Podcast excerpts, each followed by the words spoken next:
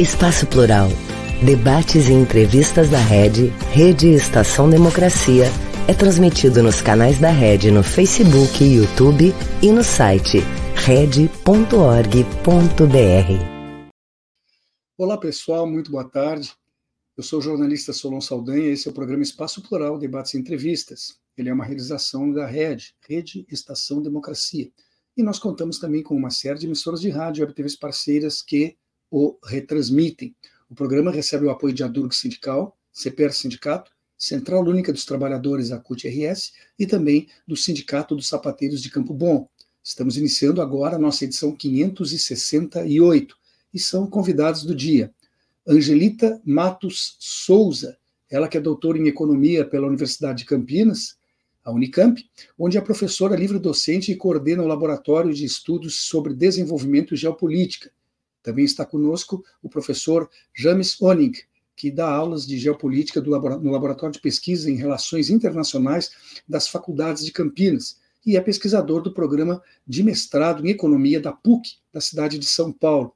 Com os dois, eu estarei aqui conversando sobre a crise diplomática recente entre Israel e o Brasil. Eu lembro a todos que esse programa acontece de segunda a sexta-feira, das duas às três horas da tarde, normalmente ao vivo, excepcionalmente gravado. Mas, se você algum dia não puder acompanhá-lo no horário em que vai ao ar, pode a qualquer momento acessar as nossas páginas nas redes sociais, das páginas da Rede, seja no YouTube, no Facebook, que lá os vídeos permanecem gravados e à disposição. Da mesma forma, pode também entrar nesses vídeos via site da Rede, que é red.org.br. Acessando pelo site, você encontra também uma série de artigos que são especialmente escritos para esse espaço, além de ter uh, acesso a notícias diariamente atualizadas pela colega jornalista Gisele Agliardi. Seja bem-vinda, Angelita, boa tarde. Boa tarde, um prazer conversar com vocês novamente. E boa tarde a todos que estão assistindo, ouvindo. James, você também, obrigado por estar conosco, boa tarde. Ah, mais uma vez, muito feliz, fazendo dupla com a Angelita aqui e estar tá com você nesse papo que tenho certeza será muito interessante. Pois olha, é, primeiro acho que nós temos que esclarecer uma coisa que vai além da semântica. Né? Alguns setores políticos e também da imprensa, especialmente no Brasil, talvez, disseram que Lula comparou o Holocausto com aquilo que hoje em dia está ocorrendo na faixa de Gaza. Mas comparar, de certa forma, é, seria uma equiparação, né? dizer tal coisa e tal coisa. E, e, na verdade, o que me parece que foi feito não foi verificar que, que, que os dois fatos históricos são idênticos, até porque seria absurdo, eh, considerando-se o número de mortes que houve num e no outro, né? lá durante a Segunda Guerra Mundial, na ordem de milhões e agora na ordem de milhares. Mas eu pergunto, é, essa disputa pela oratória, pelo controle do discurso, não precisaria ser melhor examinada? Uh, ou isso não é feito porque interessa muito mais tirar vantagem política da repercussão do fato? Que você pensa sobre isso, Angelita?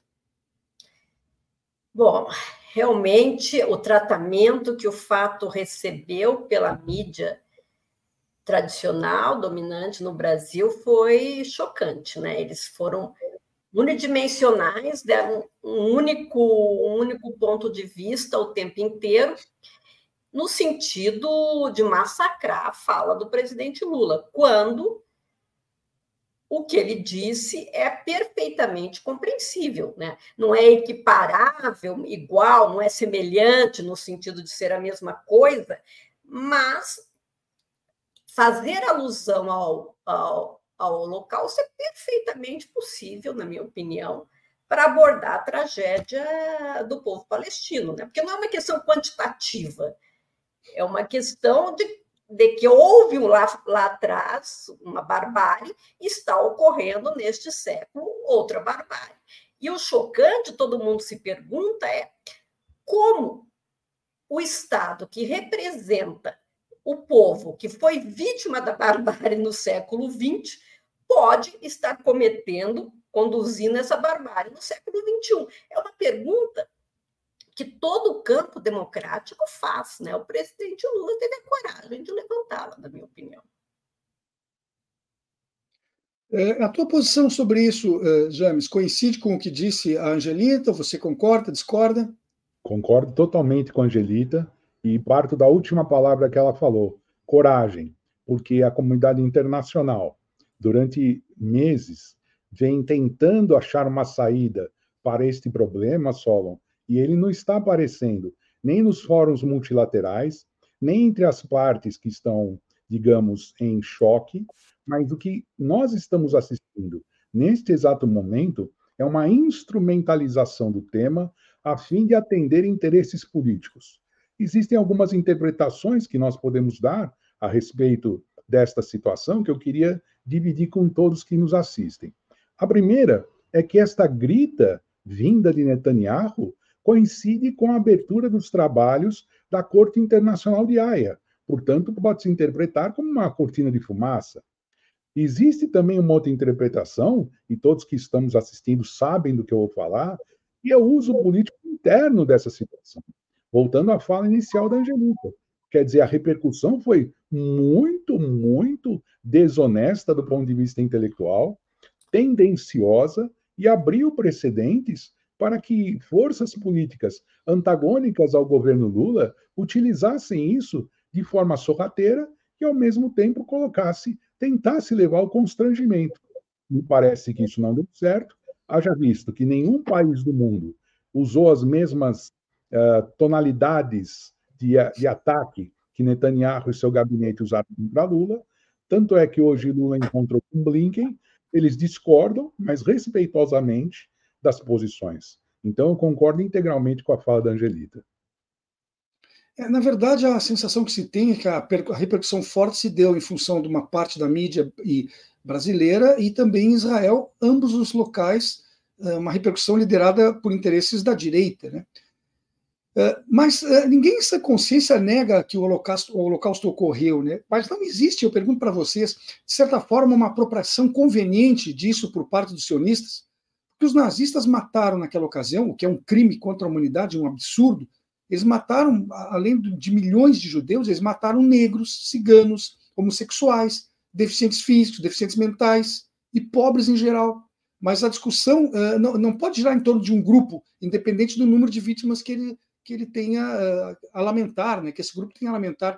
Não há uma apropriação uh, oportunista e demasiada, Angelita, é sim, é uma apropriação demasiada né, do, do Estado de Israel, como se o Holocausto fosse monopólio deles, como se só eles pudessem é, se colocarem como vítimas né, dessa tragédia. E como você falou, não, as vítimas foram inúmeras, né? não foram só os judeus. Aquele filme, A Arquitetura da Destruição, que é belíssimo e chocante, mostra o caso das pessoas com deficiência, foram também exterminadas, ciganos, homossexuais.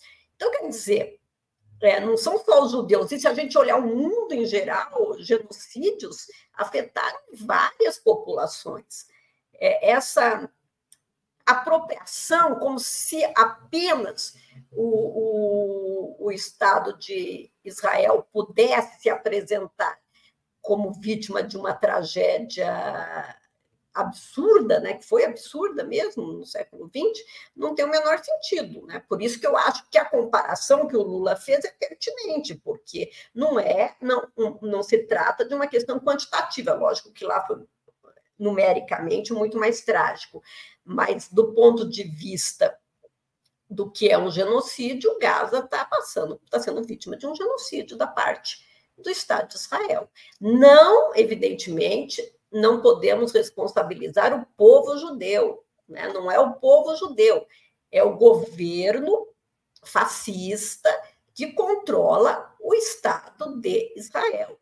O povo judeu, né, o campo democrático do, desse povo está igualmente condenando é, a ação do Estado de Israel na Palestina. Eu não conheço um judeu que não condene, não conheço nenhum na verdade, um povo maravilhoso que nos legou inúmeras conquistas intelectuais, científicas, e é vergonhoso que, por causa desse Estado, ele seja, de alguma forma, por causa desse governo que dirige o Estado de Israel, o povo judeu seja afetado em sua imagem. Né? É muito injusto. É, opa, caiu aqui um instantinho meu sinal. James, uh, essa questão que eu perguntei para ela, apropriação. Uh, nós tivemos, por exemplo, uh, o genocídio que aconteceu no Congo, né, com, com, os belgas matando lá 15 milhões de congoleses. Não se vê ninguém do Congo colocando isso como principal tema no seu atual estágio de desenvolvimento e lutando aí por lutando por desenvolvimento, né, que é ainda um, um país com sérios problemas. É, essa apropriação, ela não, não, não, passou já dos limites, James? Sem dúvida, Solon. Acredito que a situação é, evoluiu para um discurso um tanto quanto hipócrita, porque falar sobre genocídios é defender que não ocorram mais. Portanto, quando você estabelece uma, uma lista, porque foi isso que o presidente Lula fez. Ele listou a ideia de que aconteceram uh, outros crimes desta ordem e que em pouco tempo milhares e milhões de pessoas foram mortos. Acrescento, se me permite, Solon, os hereiros ali na região da Namíbia, que foram mortos pelos alemães, 70 mil em quatro meses, foram exterminados. Os armênios pelo Império Turco-Otomano, um milhão e meio em poucos meses também foram mortos em 1915, e quis a história, o desenvolvimento tecnológico que nós tivemos, que pudesse, que, que a humanidade pôde, infelizmente, digo no sentido emotivo mesmo, mostrar cenas chocantes do final da Segunda Guerra, o que aconteceu com o povo judeu. Então, nós aprendemos muito, tanto é que o termo genocídio só surge depois da Segunda Guerra. Sim, Ele foi é cunhado por Rafael Lenkin em cima de duas experiências, dos armênios e dos judeus. Ou seja, quando você usa de métodos extremamente violentos é, para exterminar uma determinada população, não importa o número, é um processo genocidário. Podem ser 10 Yanomamis, podem ser 1 milhão e 200 mil de qualquer outra etnia. Existem processos genocidários. E a Convenção do Genocídio, ela diz claramente isso. Por isso, essa ideia de exclusivismo, eu diria até um certo umbiguismo, né? É só o umbigo deles que pode ser é, destacado? Não, não é assim. Nós temos que olhar para isso como forma de prevenir outros genocídios. Não houve desrespeito nenhum à história, não houve desrespeito nenhum à religião. O que houve é em cima de um fato real: o exército de Israel foi buscar os seus reféns e está neste processo aproveitando e exterminando milhares e milhares de crianças, jovens e inocentes que vivem na região da faixa de Gaza. É, eu acho que é muito importante que fique claro, né, a posição acho que é unânime de qualquer pessoa minimamente sensível e inteligente. Não se deseja uh, isso para ninguém, para povo nenhum, em nenhum país do mundo. A crítica é ao fato, ao ato, ao absurdo de mortes uh, desnecessárias, se é que existe alguma morte necessária, né? não deveria haver nenhuma, uh, em pleno século XXI e agora diante de, de, de, uma tecnologia que nos permite acompanhar tudo em tempo real, né? diferentemente do que aconteceu lá no passado, onde se tem aquelas fotos, por exemplo, absurdas dos judeus uh, esquálidos sendo jogados em valas comuns, né? que era uma, um verdadeiro absurdo. Mas uh, o primeiro-ministro israelense, ao explicitar o seu descontentamento com o que o Lula teria dito nessa entrevista em Addis Abeba, né, porque ele estava lá na Etiópia quando falou isso, ele buscou ao mesmo tempo conseguir apoio internacional ao seu protesto. Né? Ele falou e disse que entendia que iriam concordar com ele, mas ninguém respondeu. Este silêncio não pode ser encarado como um apoio tácito e indireto, uma concordância dos demais uh, países do mundo muito mais com a posição do Lula do que a dele, Angelita? Sim, eu acho que até depois né, desse, dessa fala do presidente Lula, vários líderes políticos também se manifestaram condenando o que está acontecendo na Palestina. Eu acho até que não houve apoio ao Estado de Israel. Assim, se a gente perguntar qual foi se o presidente Lula pessoalmente perdeu alguma coisa com isso, eu diria que não o presidente Lula, internacionalmente, é um, praticamente um popstar no campo democrático, civilizado. Se você perguntar para qualquer estrangeiro que conheça a trajetória do Lula neste campo democrático, perguntar o que ele pensa né, dessa liderança política, ele vai dizer que é um político que foi perseguido e preso por ter ajudado os pobres. É essa imagem internacional do Lula no campo democrático. Então, ele está em defesa do, do Estado do povo palestino, só reforça essa imagem, que é muito positiva. Pessoalmente, ele não perde nada. O Brasil perde alguma coisa? Também não, também não perde nada. Até se a gente olhar falar como um neoliberal com frieza, o Brasil exporta mais para os países árabes do que para o Estado de Israel. Então, assim, para o Brasil também não se perde nada. É, ah, o Brasil perde, que foi uma coisa que a mídia bateu muito, ah, o Brasil perde a possibilidade de negociar a paz. Mas negociar a paz com dois grupos psicopatas, tem psicopatas dos dois lados. No, o grupo Hamas e as forças fascistas que dirigem o Estado de Israel. Como é que você vai negociar paz com, com, com essas forças? É impossível. A paz depende da derrubada do governo de Israel, porque o Hamas não vai entregar os reféns confiando que eles vão cessar fogo. Eu acho isso muito difícil. E acho muito difícil que o Estado de Israel, governado é, por essa gente, cumpra qualquer tratado de paz. Ele recebe os reféns de volta e volta para a guerra, na minha opinião. Essa é a desconfiança que o Hamas deve ter e, e, e que tem toda e que tem todo sentido. Então, negociar a paz com essas duas forças é praticamente impossível. E o Brasil não perdeu nada com isso, na minha opinião. O Brasil não perdeu nada. É essa a minha, a, a, a minha leitura. O, o presidente Lula sai maior do episódio, se credencia ainda mais como alguém que defende a justiça social, e quem está errado é o Estado de Israel, assim como, né, como o presidente Lula disse, insistiu, é que a mídia aqui não destacou, ele disse com todas as letras, o Hamas não merece defesa, e não merece mesmo, é um grupo horroroso. Né? Então, acho que que objetivamente se fez muito barulho por nada, mas foi bom que tenha que se tenha feito muito barulho, né? Porque é preciso chamar atenção mesmo para o que está acontecendo ali. James, a Angelita ressalta que uh, internacionalmente a imagem do Lula não perdeu nada, pode até ter melhorado, e que o Brasil, como, como nação, como país, também não perdeu nada. E até mesmo no ramo comercial, no, no campo comercial, não perderia, porque as nossas vendas para os países árabes são extremamente maiores que para Israel. Mas eu te pergunto internamente, ainda mais com essa postura da mídia hegemônica, você acha que a imagem do Lula pode, de alguma forma, ter sido abalada ou afetada se houvesse uma eleição, e vai haver uma eleição municipal esse ano, mas uh, haveria algum risco de perda de popularidade do Lula internamente, na tua opinião? O Solon, no dia que aconteceu a fala do presidente em Addis Abeba, eu até acreditei que isso poderia acontecer.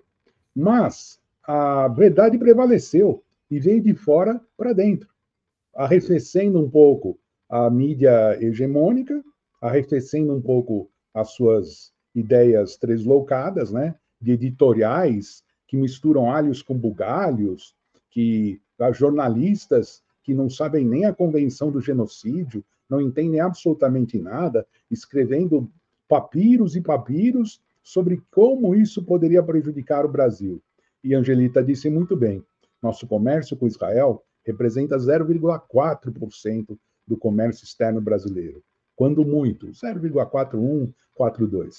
Isso mostra que internamente a figura de Lula, ela é, o que eles estão aproveitando, Sol, é a dificuldade de informação do nosso povo, que compra pacotes informativos é, sem questionamentos, sem aprofundamentos, sem a possibilidade de fazer o que nós estamos fazendo aqui hoje, que é discutir francamente, abertamente, mostrando os dois caminhos que podem existir para melhorar uma situação ou outra, que não estão na mão nem dos fascistas é, da ultradireita israelense e nem na mão, na, na mão do Hamas.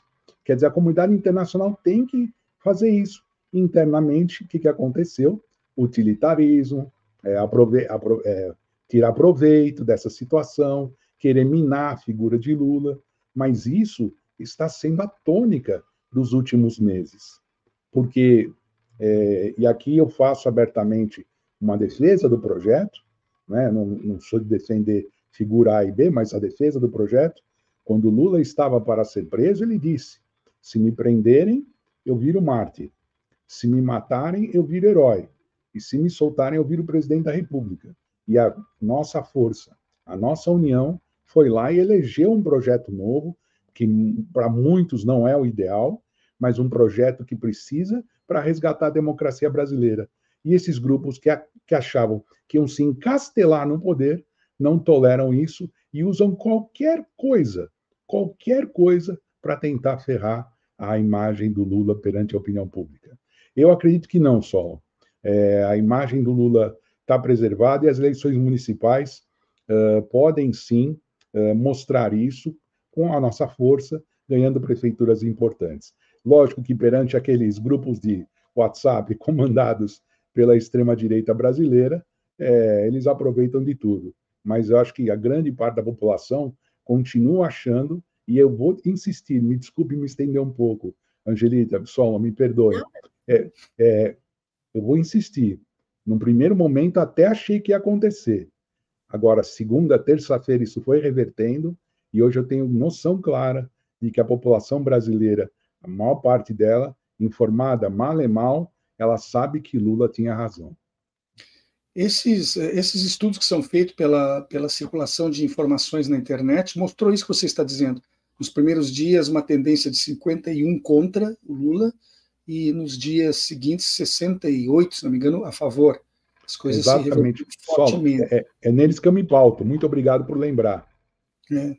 É neles que eu, me é, pauto. eu acompanhei. Isso aí é interessante porque, como ele é feito, é uma aferição absolutamente técnica e, e examina a questão quantitativa, né? E qualitativa também, mas não não examina uh, com subjetividades, ela dá uma noção exata para a gente do que, que está acontecendo. Uh, mas, Angelita, chegou a se falar, e alguns uh, deputados de oposição se apressaram em, em dizer que estariam, né, e pretendem, ou já encaminharam, solicitações para que o presidente Lula fosse submetido a um processo de impeachment.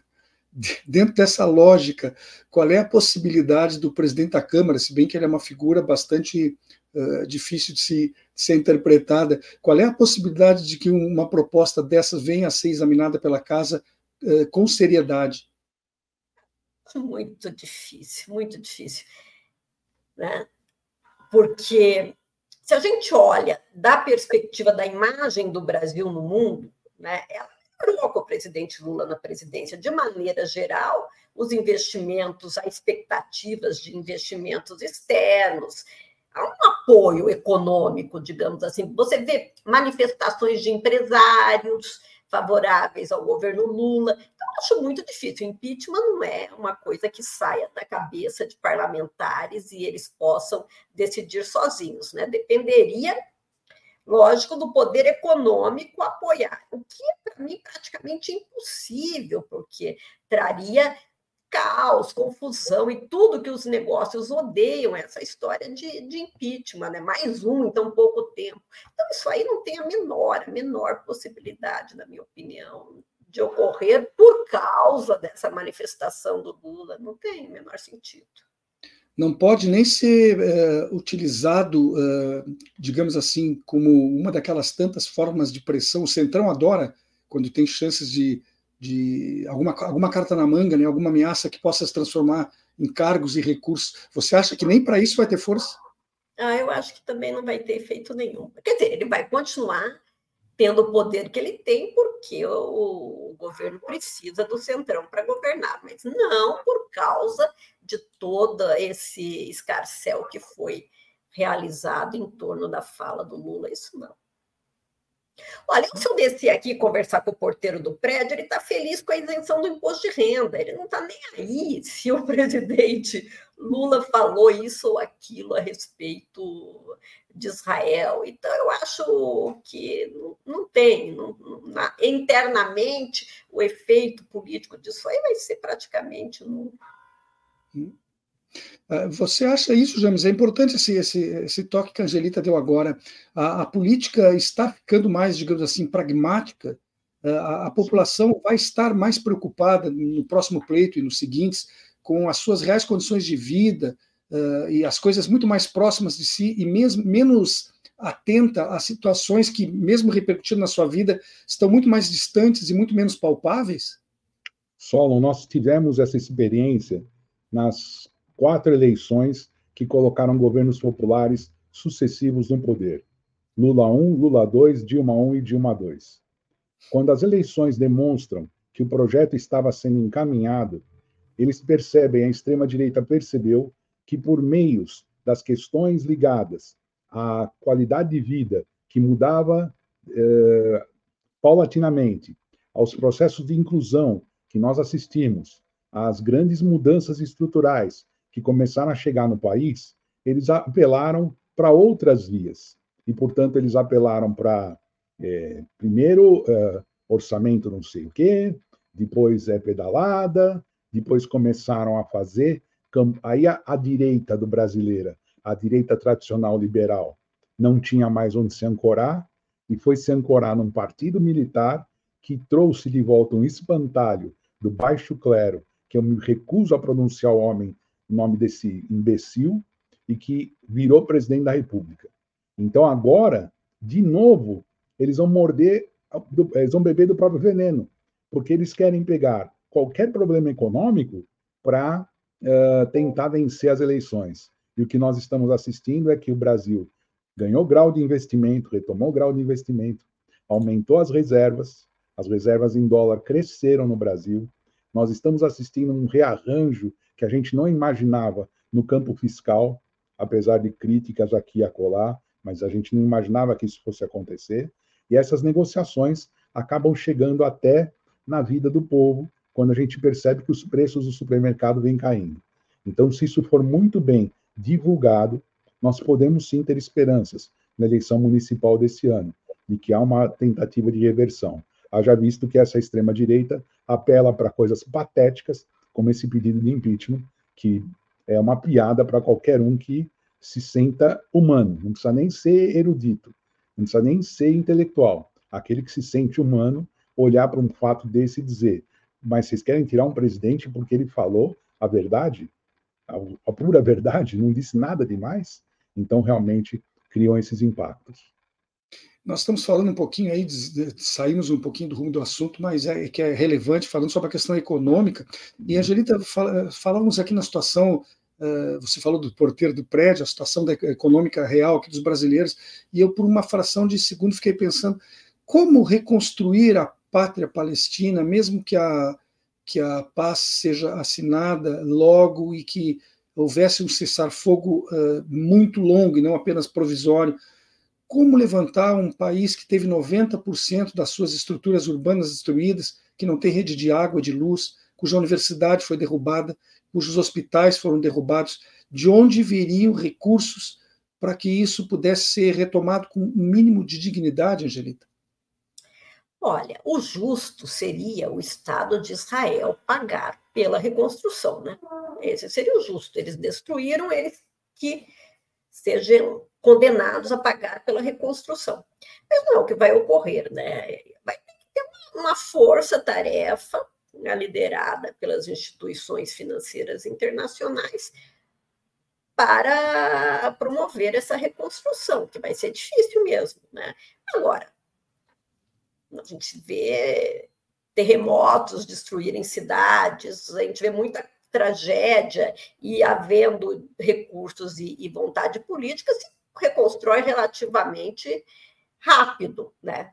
Mas vai precisar de uma negociação internacional é, e, de um esforço enorme, mas precisa reconstruir, né? Lógico, o Estado palestino precisa ser reconstruído e se precisa tentar a solução dos dois estados, né? É uma coisa é fundamental. Para parar essa guerra, né? Para parar essa guerra tem que derrubar o, o governo de Israel, colocando à frente do Estado de Israel um governo é, democrático, né, não fascista, se inicia o projeto de reconstrução da Palestina e a tentativa de criação, né, de convivência entre dois estados. Uh, já não adianta destruir o Hamas. O Hamas você pode destruir toda a liderança do Hamas. Ele se, re, se reconstrói. A questão ali é que você tem que construir condições de paz duradoura. Né? o Hamas uh, sobrevive e se e retorna à vida quando aniquilado, justamente pela falta de condições falta de vida de dessa população. A falta é. de condições termina sendo a, a, a semente, né? Da volta é. do Hamas.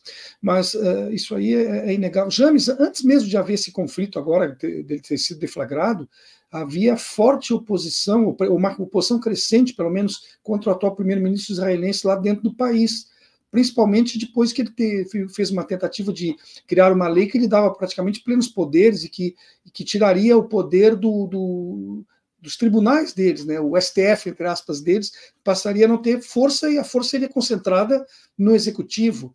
Uh, agora, com essa situação, uh, será que ele uniu mais o povo judeu em torno desta causa de vamos aniquilar com o inimigo e salvar os nossos reféns? Ou isso está aumentando o abismo que já tinha dele com parte da, da, da sociedade israelense?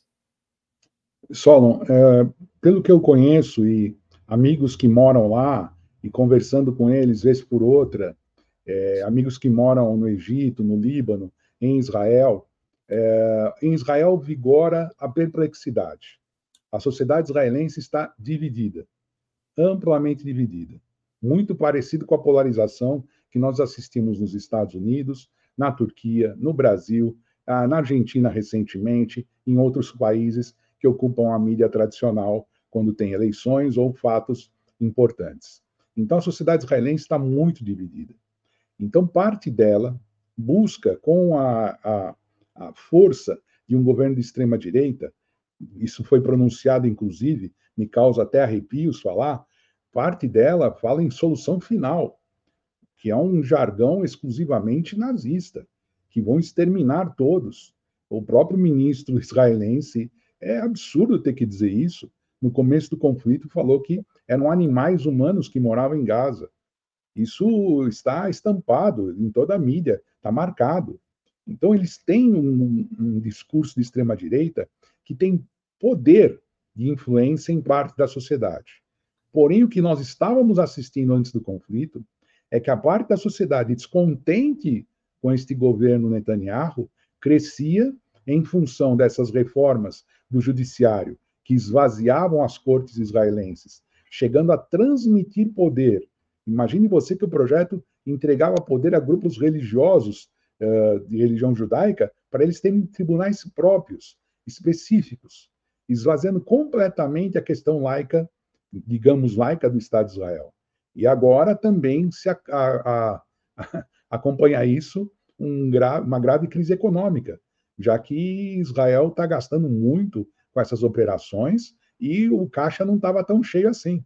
Então, realmente, a situação do governo Netanyahu é perigosa. Meu medo, Solon, Angelita, é que existe a possibilidade de vir coisa pior, digamos assim, porque eu já não espero mais nada da extrema-direita, a não ser eles executarem planos nefastos e morticínios, que é o que eles sabem fazer. Bom, nós temos um pequeno intervalinho agora, questão de um minuto, e nós já voltaremos para a continuidade do programa.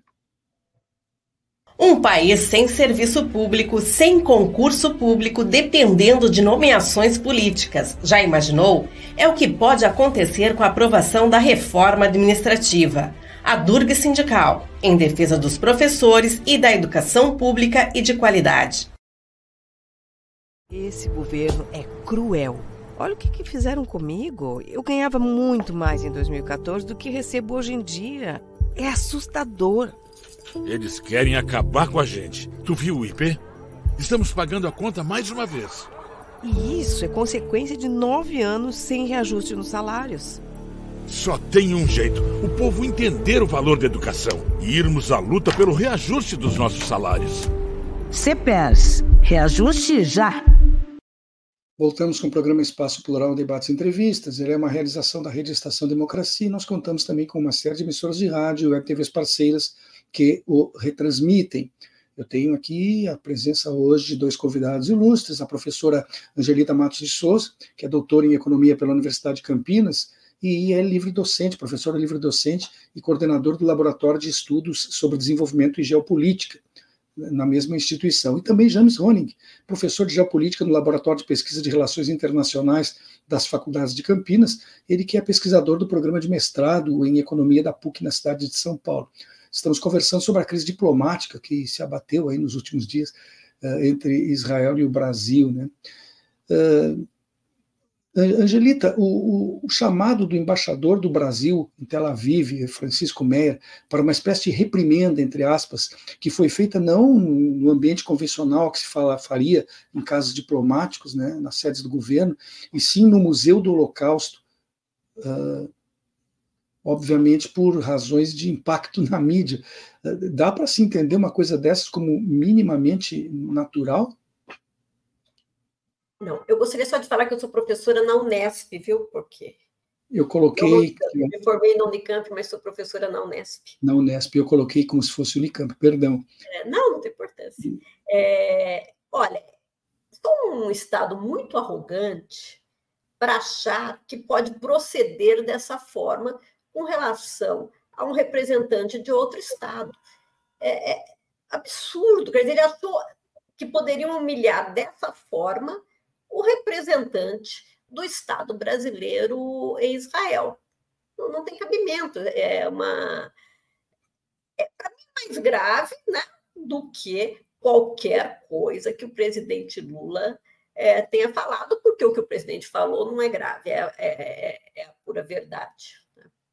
Mas o presidente, o governo fez bem chamar de volta, né? Não tem. E olha, o que que representa Israel para nós representa muito pouco, né? Não tem, não é um estado é, importante para o Brasil economicamente ou do ponto de vista das relações internacionais e é, interessa muito mais para o presidente Lula é, estreitar a amizade com os estados árabes, não tenho a menor dúvida disso.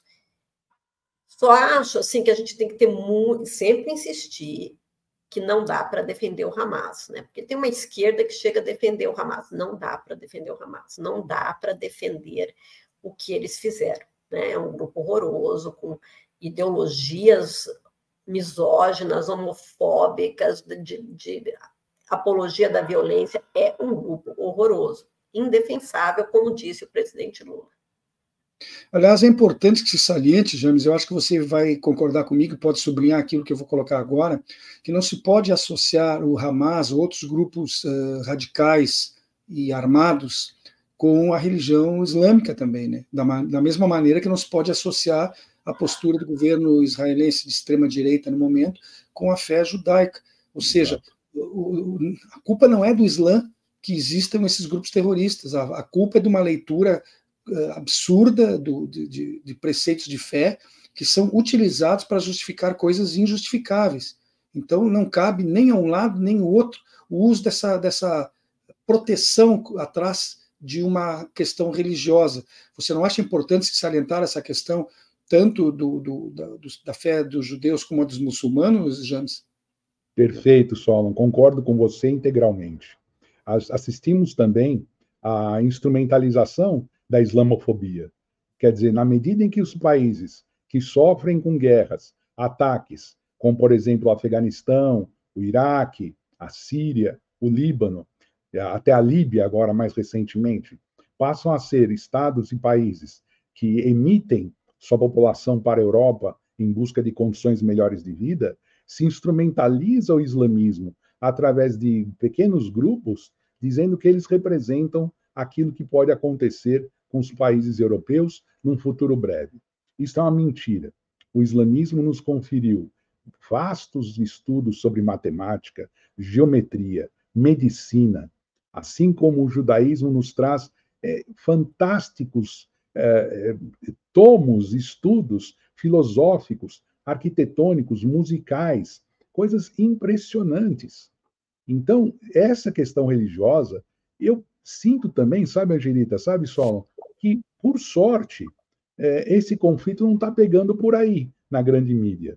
Está realmente mais concentrado na questão do povo palestino e do povo judeu. Eu sei que no grande, na, na, na, na grande massa de população do mundo, isso consegue sim transparecer. Mas para nós é Israel e Palestina que está em jogo.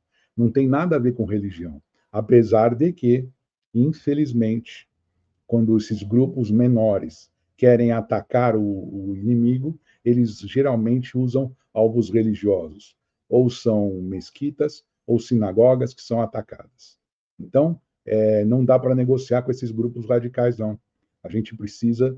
É, eu, particularmente, Angelita, você estava falando, estava pensando, particularmente eu falo, por que, que o, o Abbas, Mahmoud Abbas, não pula na frente desse negócio? Dá mais espaço para a OLP, dá mais espaço para o grupo palestino laico, que é tem grupos progressistas dentro. Então, Solon, sublinho sim o que você falou. Tem, tem uma pergunta interessante aqui do Lucas Girardi Martins, né? Ele queria que se falasse por que é que surgiu o Hamas, né? De, de onde surgiu isso? Angelita, inclusive, ele coloca aqui mais adiante, ó, vou colocar na tela. Acho que todos sabemos que a história não é um simples pano de fundo, que há todo um processo, processo né? O Hamas é um produto da história, assim como o Hezbollah, a Al-Qaeda, né? E pediu que se falasse um pouco sobre isso. Quer, quer fazer alguma colocação, por favor, Angelita, para atendermos ao pedido do Lucas? Sim, primeiro, Lucas, querido, foi meu aluno na FACAMP. Adorável. Olha, assim, exatamente a história do Hamas, assim, eu não poderia discorrer em termos exatos sobre ela. Mas, né, todos os estudiosos indicam que o grupo foi fomentado por forças ocidentais em razão de interesses é, econômicos estratégicos do Ocidente, como outros grupos terroristas, é, né, como o do Afeganistão.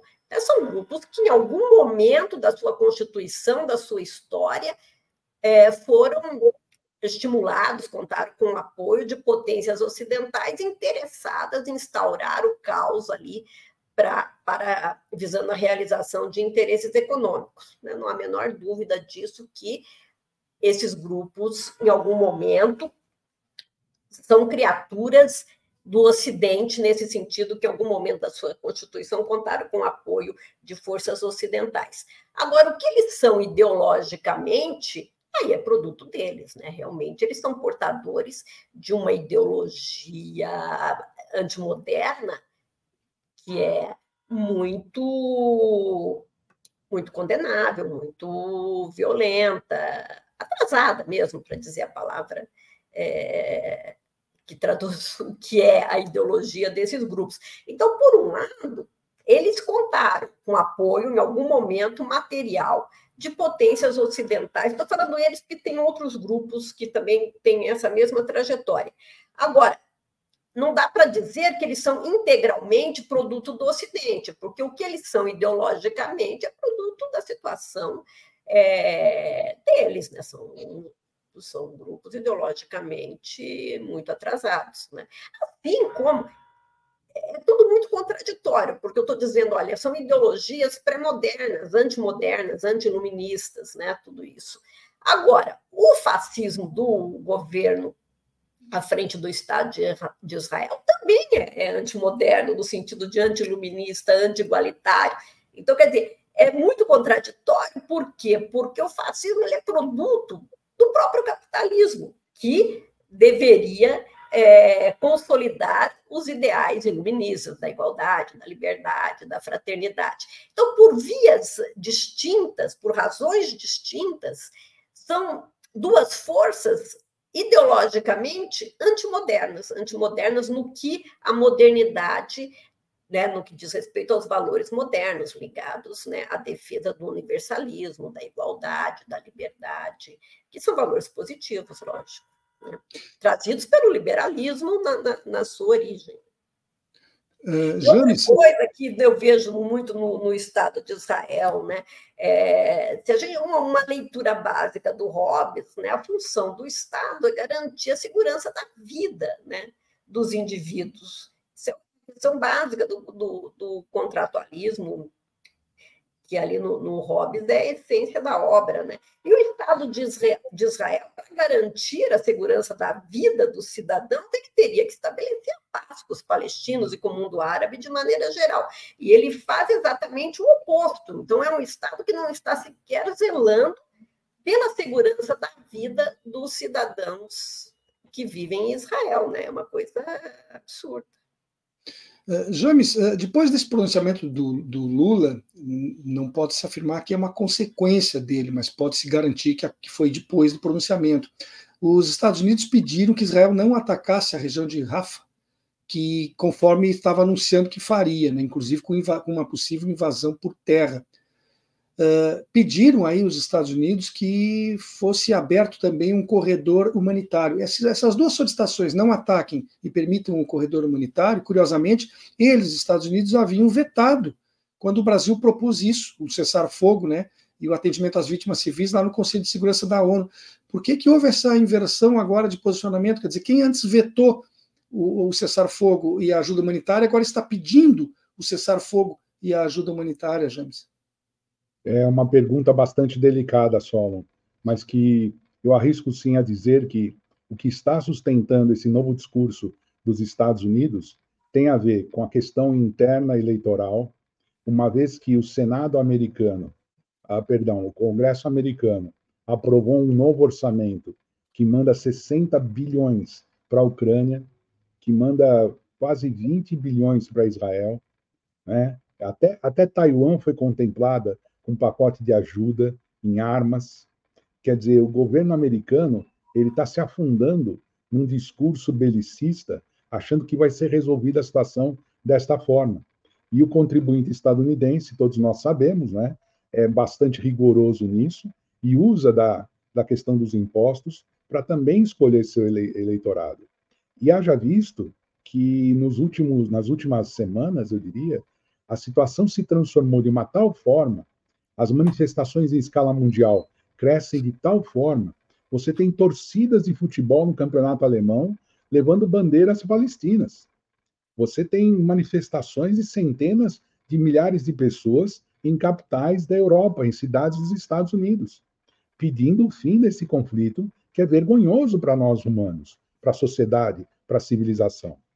Então, neste momento, os Estados Unidos tenta recuperar o tempo perdido e tenta embarcar no trem de Lula, sem nenhum exagero aqui, só sem nenhum partidarismo, falo mesmo, Angelita, eles tentam embarcar nesse trem e eles vão ser o propositor da medida que vai, aqui há um risco, vai fazer chutometria, vou dar um chute, que na semana que vem eles vão apresentar uma moção pelo cessar-fogo e aí sim vai ser aprovada. Aí eles vão passar para a história como os únicos que conseguiram a moção no Conselho de Segurança. E porque mais uma vez eles vetaram anteontem. Mais uma vez eles vetaram. Então eles querem ser eles os artífices, aqueles que vão construir esse discurso. É, o que o que me deixa muito triste é saber que cada minuto que se passa é, é crucial para a vida de centenas de famílias palestinas. Uh, Angelita, na questão da geopolítica, por que, que o Catar tem conseguido manter uma posição importante nas tratativas de liberação dos reféns e na busca por entrada de ajuda humanitária? O que, que diferencia aquele país dos demais árabes da região? É, o Catar, assim, pelo que eu leio, o Catar historicamente sempre conseguiu é, ter uma posição ali de de neutralidade e, e sempre despontou como mediador, né? não é um país é, que tenha grupos radicais, né? pelo menos foi o que eu li nos jornais essa semana, que a posição é, do país sempre foi muito favorável, de um país é, não, muito pacífico e que por isso despontaria como negociador, como apaziguador, né? Mas eu mas isso foi o que eu li na imprensa essa semana, realmente. Não, não, não poderia responder para você com exatidão o porquê né, do, do, Qatar, é, do Qatar despontar assim. Eh, James, falando ainda dos países árabes, como eu perguntei agora a respeito do Catar para Angelita, se os Estados Unidos, no começo das hostilidades, não tivessem mandado aquela frota naval poderosa para as proximidades, com o objetivo óbvio de defender Israel, será que outros países poderiam ter ingressado no conflito, outros países árabes ali ao redor, fazendo com que isso tivesse uma dimensão ainda maior do que está tendo agora? É, também é bastante interessante isso que você coloca, Solon, porque é uma questão geoestratégica extremamente peculiar ao Oriente Médio. Se analisarmos em substância tudo o que acontece naquela região, Solon, o Egito passa por grave crise econômica. O Líbano nem se fala. A Síria ainda tem conflitos internos. E a economia vai de mal a pior. O Iraque está em plena reconstrução, lenta, gradual e muitas vezes confusa. O Irã sofre muito com o embargo dos Estados Unidos. É, seria o único que teria condições de participar ativamente desse fenômeno, desta guerra. O Irã ajuda, por, por hora, os Houthis na, no Iêmen, que conseguem aí botar uma frente para tentar isolar um, um pouco Israel através de ataques a navios, e o Hezbollah, que tenta, através de ataques na fronteira norte de Israel, manter o, o fogo vivo do combate nessa região. O único país que teria condições efetivas seria a Jordânia. Mas a Jordânia, Solon, olha que contradição, né, Angelita? 30% da população da Jordânia é de origem palestina. Então, eles, o governo da Jordânia tem que controlar a situação interna para não permitir que a Jordânia ingresse de cabeça nesse conflito, já que 30% da sua população é palestina. Então, o mundo árabe talvez esteja cada vez mais é, temeroso dessa situação. Já se você pegar a Arábia Saudita e a Turquia, o papo é outro, eles falam com outro nível. A Turquia fala mais grosso, porque tem condições e faz parte da OTAN, e defende, no caso, mesmo não sendo árabe, né? Mesmo não sendo árabe, a Turquia defende o povo palestino e a Arábia Saudita cobra dos Estados Unidos que isso não continue. Mas efetivamente a participação deles nesse quesito estatal não vai, mas no quesito popular, manifestações o dia inteiro e posso aqui atestar através de amigos que moram no mundo árabe que semanalmente são recolhidas toneladas de roupa, comida e, e remédios para ser mandado para Gaza toneladas em grandes cidades como Alepo, uh, como Damasco, Beirute, Cairo e Alexandria. Mas continua tudo preso na fronteira, né? Exatamente. Está, está ficando uma situação quase insustentável de tanto material que tem na fronteira e não consegue entrar. Uh, estamos quase na parte já reta final do programa e o Heraldo, um dos nossos ouvintes aqui, faz uma pergunta que eu adoraria ter a resposta e acho que vocês dois também. Uh, quem me dera apresentar uma solução final e permanente para o conflito. Qual seria para atender os interesses palestinos também de Israel, mas não imposta por Israel? Quer dizer, ele pergunta uma solução que não passe por uma imposição de um dos lados, né? principalmente Israel, que é quem tem o, que detém o poder atual. Todo mundo fala em, em, dois, em duas nações, né? uma palestina e uma israelense, mas com tanto ódio e, e décadas de conflito, isso seria possível, uh, Angelita?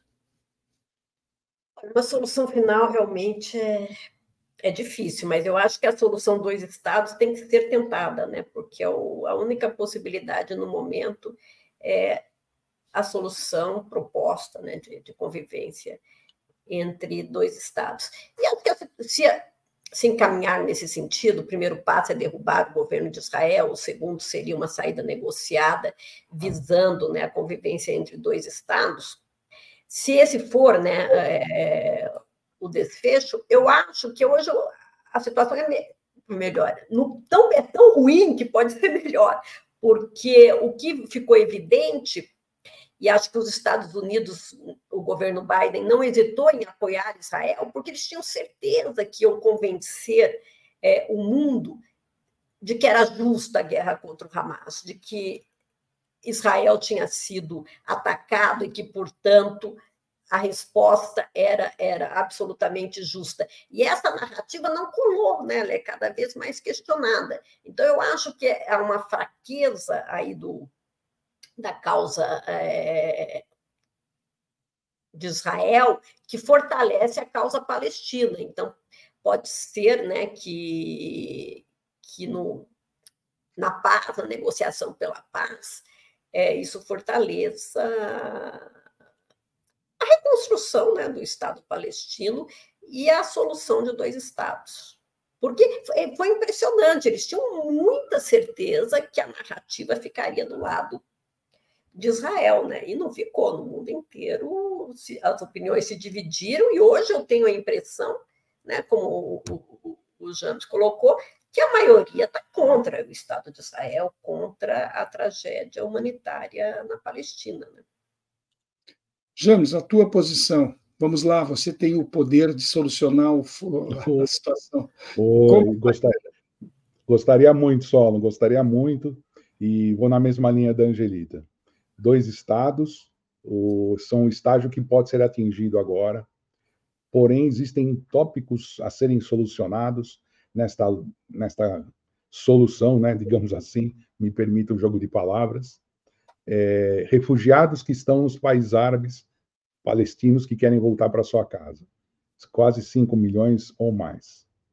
Uh, a reconstrução, como bem colocou a Angelita, que tem que ser feita custeada pelo Estado de Israel, porque no surgiu o Estado palestino nos escombros, nós teremos um problema social gravíssimo.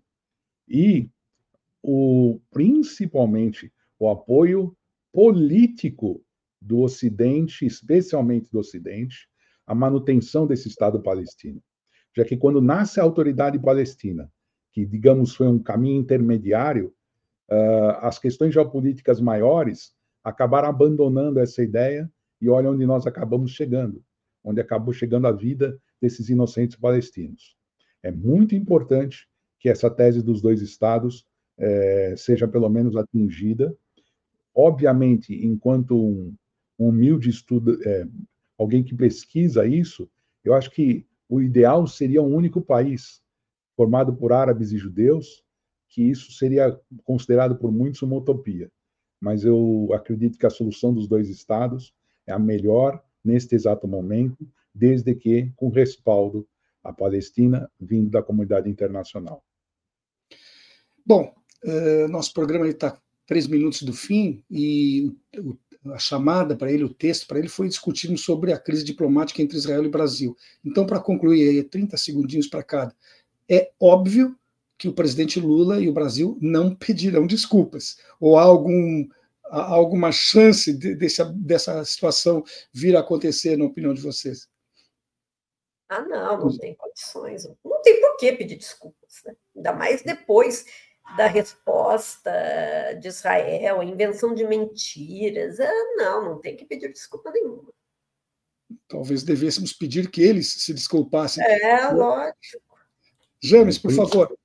É, principalmente a desculpa deles, e aqui a gente tem que ser franco com quem nos assiste, o embaixador deles se comporta como um conspirador aqui. É um conspirador. Se reúne com, com candidatos, faz é, reuniõezinhas. Olha, eu acho que é isso mesmo que a Angelita falou. Quem tem que pedir desculpas são eles. E concordo integralmente.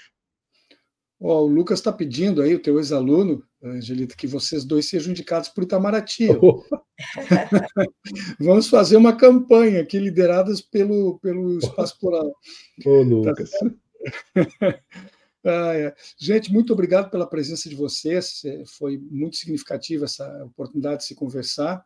O programa, como eu disse, está chegando ao final. Eu repito aqui para quem pegou o bonde andando, que os convidados do dia foram dois professores, Angelita Matos Souza, que é doutora em Economia pela Universidade de Campinas, e James Honing, que é professor uh, pesquisador no programa de mestrado lá da PUC de São Paulo e que trabalha nas faculdades de Campinas. Né?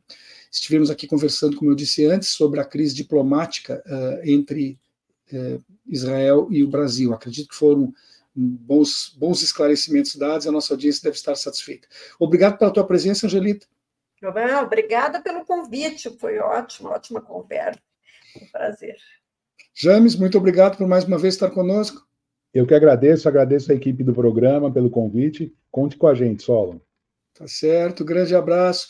Eu relembro que esse programa recebe o apoio de Adurgo Sindical, CEPER Sindicato, Central Única dos Trabalhadores, a CUT-RS, e do Sindicato de Sapateiros de Campo Bom. Antes de encerrar, eu reitero meu pedido de que vocês que estão nos acompanhando nas redes sociais, sejam as próprias da rede ou de terceiros, nossos parceiros, se inscrevam nas páginas, se inscrevam no YouTube e no Facebook da rede Estação Democracia. Isso é muito importante para a continuidade do nosso trabalho. Agradeço ao colega Babton Leão e à colega Graça Vasques, o primeiro jornalista cuidando da técnica e a segunda jornalista liderando a produção. Concluo com meu muito obrigado a você que nos prestigia com sua audiência, uma excelente tarde para todos e voltaremos a nos encontrar amanhã, outra vez, às duas horas da tarde. Até lá. Espaço Plural é exibido pelas redes sociais dos seguintes parceiros: CUT RS, Rede Soberania, Rádio Com Pelotas, O Coletivo, Rádio Ferrabras FM de Sapiranga, Coalizão do Movimento contra a Discriminação Social, Coletivo Pão com Ovo, Jornal Brasil Popular e TV Caxias em sua página no Facebook e pelo canal 14 da NET Claro, Jornal Já Porto Alegre, Portal Litoral Norte RS e Terra Livre Rádio Web de Ulha Negra, Passo de Torres TV, para Desporto TV e Paideia TV em seus canais no YouTube.